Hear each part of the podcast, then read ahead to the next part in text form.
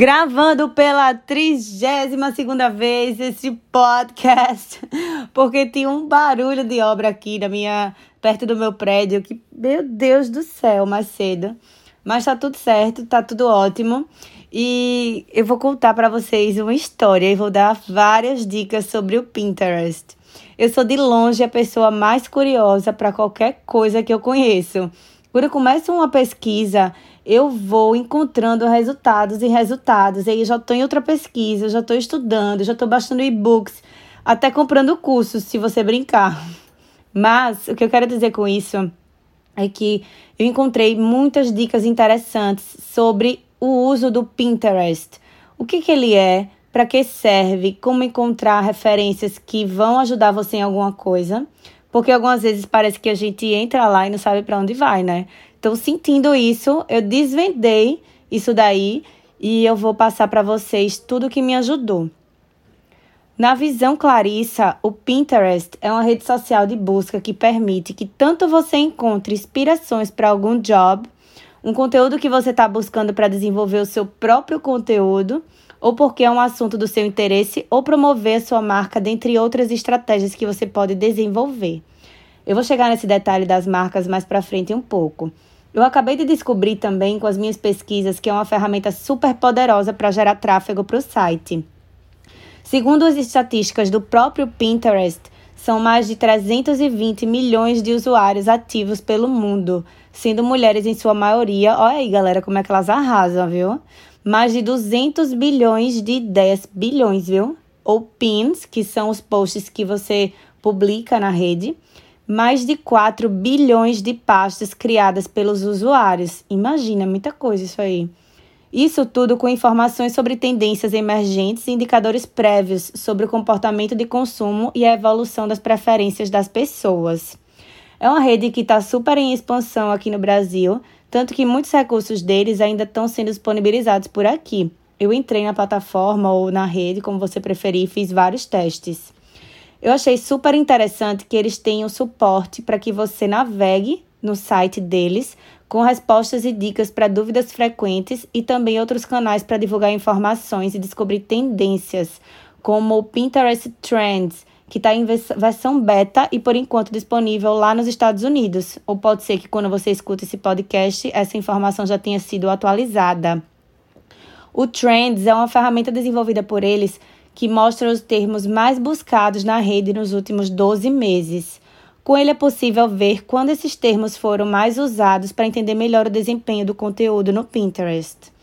Ajudar as marcas a obter informações mais detalhadas sobre o comportamento de planejamento na plataforma, possibilitando, por exemplo, que seja definido um orçamento X para campanhas específicas durante as etapas de planejamento, conforme os interesses das pessoas vão sendo identificados. Você também vai poder usar esses insights para validar hipóteses sobre tendências emergentes, refinar consultas de pesquisa com auxílio das sugestões de preenchimento automático. Isso também vai ajudar os anunciantes a encontrar uma lista de palavras-chave para usar ou evitar durante o planejamento de campanhas de mídia. E eu vou explicar também daqui a pouco por que evitar algumas palavras. As pessoas buscam o Pinterest para salvar ideias e planejar o futuro. Isso permite entender gostos bem particulares e permite também entender os interesses e as preferências que têm alimentado o algoritmo da rede ao longo dos anos. A Testmade, quem é que acompanha eles? Para quem não conhece, é um canal digital com séries de comida, viagens e entretenimento. Eles usam a análise de vídeo e informações do público para embasar suas decisões de programação. Durante o verão do ano passado, eles perceberam que o desempenho do conteúdo relacionado à melancia, olha aí, estava superando as expectativas em todas as plataformas. E então eles decidiram dobrar as apostas, criando uma pasta dedicada a isso no Pinterest, o que resultou em uma campanha de pins focada em melancia que se tornou viral. Quando é que a pessoa vai imaginar que uma melancia vai viralizar, né? Muito imprevisível a internet, viu? Agora eu vou falar das minhas buscas e vou dar algumas dicas para você encontrar a inspiração perfeita no Pinterest. Eu encontrei muita coisa legal buscando referências para o meu site e para algumas fotos profissionais que eu ia fazer em casa, mostrando o meu home office, na minha rotina em casa. Então anota aí, viu? Combine palavras-chave que contêm o seu objetivo mais o tipo de imagem que você quer encontrar. Digite as primeiras palavras para ver os principais termos buscados. Se possível, escreva em inglês. Faça uma lista com esses principais termos se você tiver um tempo, porque isso vai te ajudar super a ter mais ideias para as próximas buscas.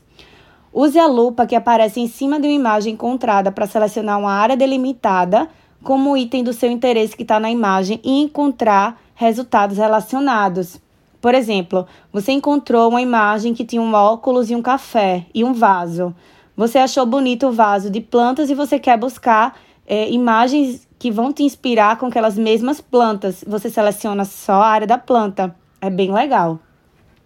Carregue algumas imagens que você encontrou em outras redes sociais ou sites e salvou no seu rolo de câmera com aquele clássico print, né? Quem aqui não faz um print? Para encontrar pins ou resultados relacionados a essa busca. Tenha suas próprias coleções nas pastas. Isso vai ajudar o algoritmo do Pinterest a entender sobre seus interesses. Use as hashtags que aparecem nos balões quando você faz uma busca. Elas vão te ajudar a descobrir novas ideias. Diga ao Pinterest o que te interessa ou não, refinando nas configurações da sua conta o que você quer que seja sugerido no seu feed inicial. Essas são algumas das principais estratégias que eu usei, tá? Depois de pelo menos aí umas duas, três semanas aprendendo a buscar lá. Mas como é que o algoritmo deles funciona? A galera deve estar se perguntando agora. E tem um algoritmo também, não acredito. Meu Deus, porque tem gente que vive em função dos algoritmos, né?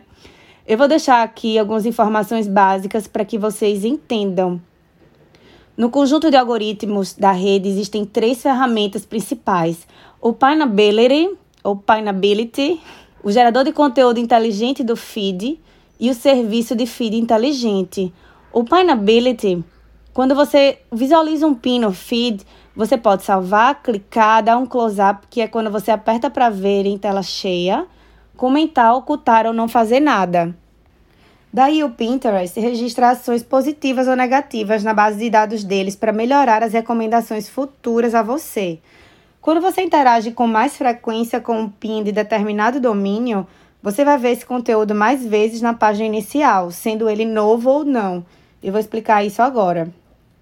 O gerador de conteúdo inteligente do feed é responsável por gerar conteúdo novo, entre aspas porque quando ele atualiza a home, considera os novos pins desde a sua última visita, para que não sejam exibidos sempre os mesmos.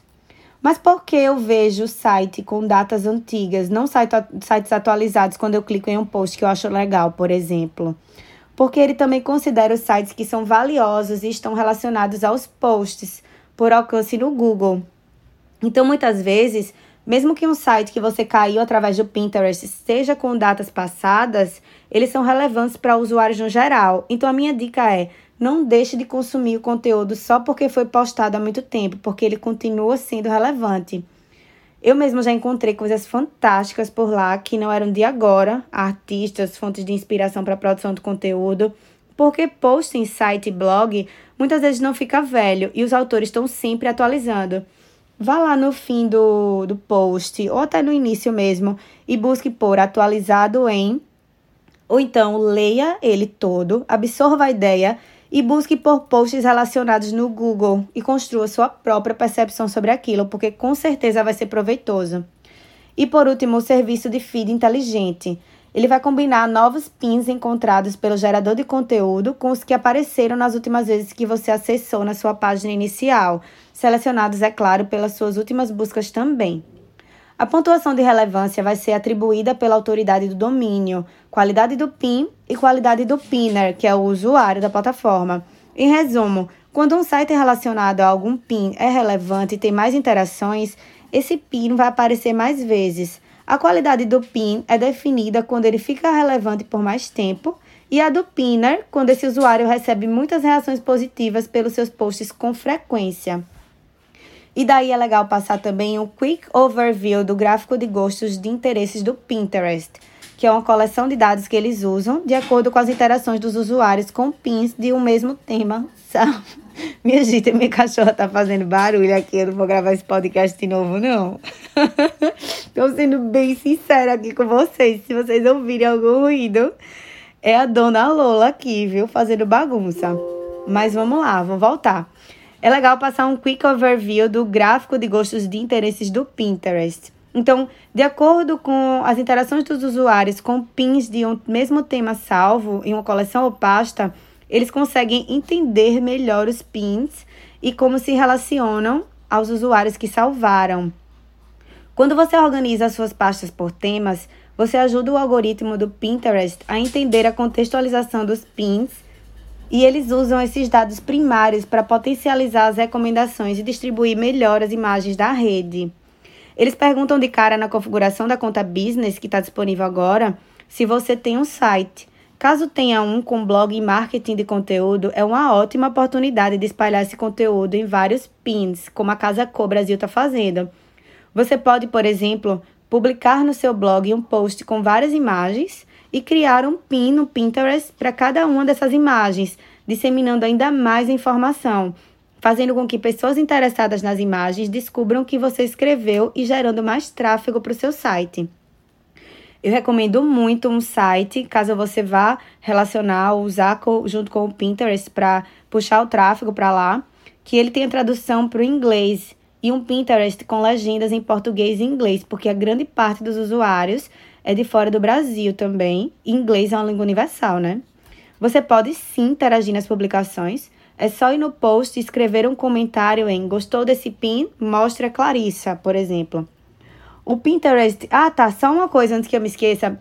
Eu encontrei vários resultados legais de posts que eu gostei e a galera foi lá, comentou e reproduziu com a sua visão, por exemplo, desenhos, ilustrações. Então é bem legal você ver o que a galera faz com aquele pin e coloca suas próprias ideias ali também nos comentários. É muito bacana. O Pinterest está testando a ferramenta de anúncios, mas o gerenciador ainda não está disponível no Brasil mas você tem acesso à análise de dados orgânica na conta. É só apertar na imagem publicada, ir em ver mais, que é um botão bem grande acima da imagem, nem tem como errar. E você vai ver impressões close-up, que é quando a pessoa aperta para ver a tua imagem em tela cheia, quantos salvaram, acessaram o seu site, entre outras estatísticas. Eles também mostram dados de pins de vídeo, como o número de visualizações em tempo médio que as pessoas passaram assistindo esse vídeo, as visualizações de 95% é, do vídeo também, que é o tempo de duração que as pessoas passaram assistindo, o tempo total que as pessoas passaram lá, vários outros dados que são muito importantes para você construir qualquer tipo de estratégia de comunicação. Eu estou começando a testar agora. Eu sempre tive o meu perfil lá, mas sempre salvei as minhas referências. Agora eu estou começando a ter ideias para desenvolver autorais para colocar lá. Eu já tenho certeza que é uma ferramenta que eu vou investir, compartilhar meu trabalho, minhas ideias, aventuras em apps, aplicativos, né? Porque sou a louca do aplicativo, eu baixo tudo, testo e aí eu vou aprendendo e desenvolvendo coisa nova. Porque eu, eu também trabalho muito com imagens, vídeos e tudo que conecte, né? Nas redes sociais, na internet, enfim. Para mim é tão incrível quanto o Instagram, essa rede. Eu só queria ser duas Clarissas, sabe? Para gerenciar todas essas redes, que é muita coisa. Mas com certeza eu vou começar a investir por lá. E quem quiser acompanhar os meus pins e ter muitas ideias, é só seguir o meu perfil comercial, Clarissa Underline Antunes. É isso aí. Eu aconselho que vocês fiquem de olho, principalmente porque tem muita inspiração para os seus conteúdos, muitos usuários ativos para consumir seu conteúdo profissional. E se valer a dica, eu acredito que você pode conectar pessoas interessadas no que você faz, independente da sua área. Porque mesmo que você não comece produzindo conteúdo próprio, você pode compartilhar o que te inspira, reproduzir a forma como você pensa, recomendando conteúdos e salvando os pins das pessoas nas suas pastas ou coleções. Mostrar suas referências é uma ótima forma de dizer quem você é e o que te inspira. Esse foi o Madeira Cast da semana. Me sigam também no Instagram, arroba Clarissa Antunes. Eu sempre passo muitas dicas por lá. Interaja comigo, fale se você gostou do podcast, se gostou do post no Instagram que eu sempre faço comentando sobre o tema do podcast. And stay tuned.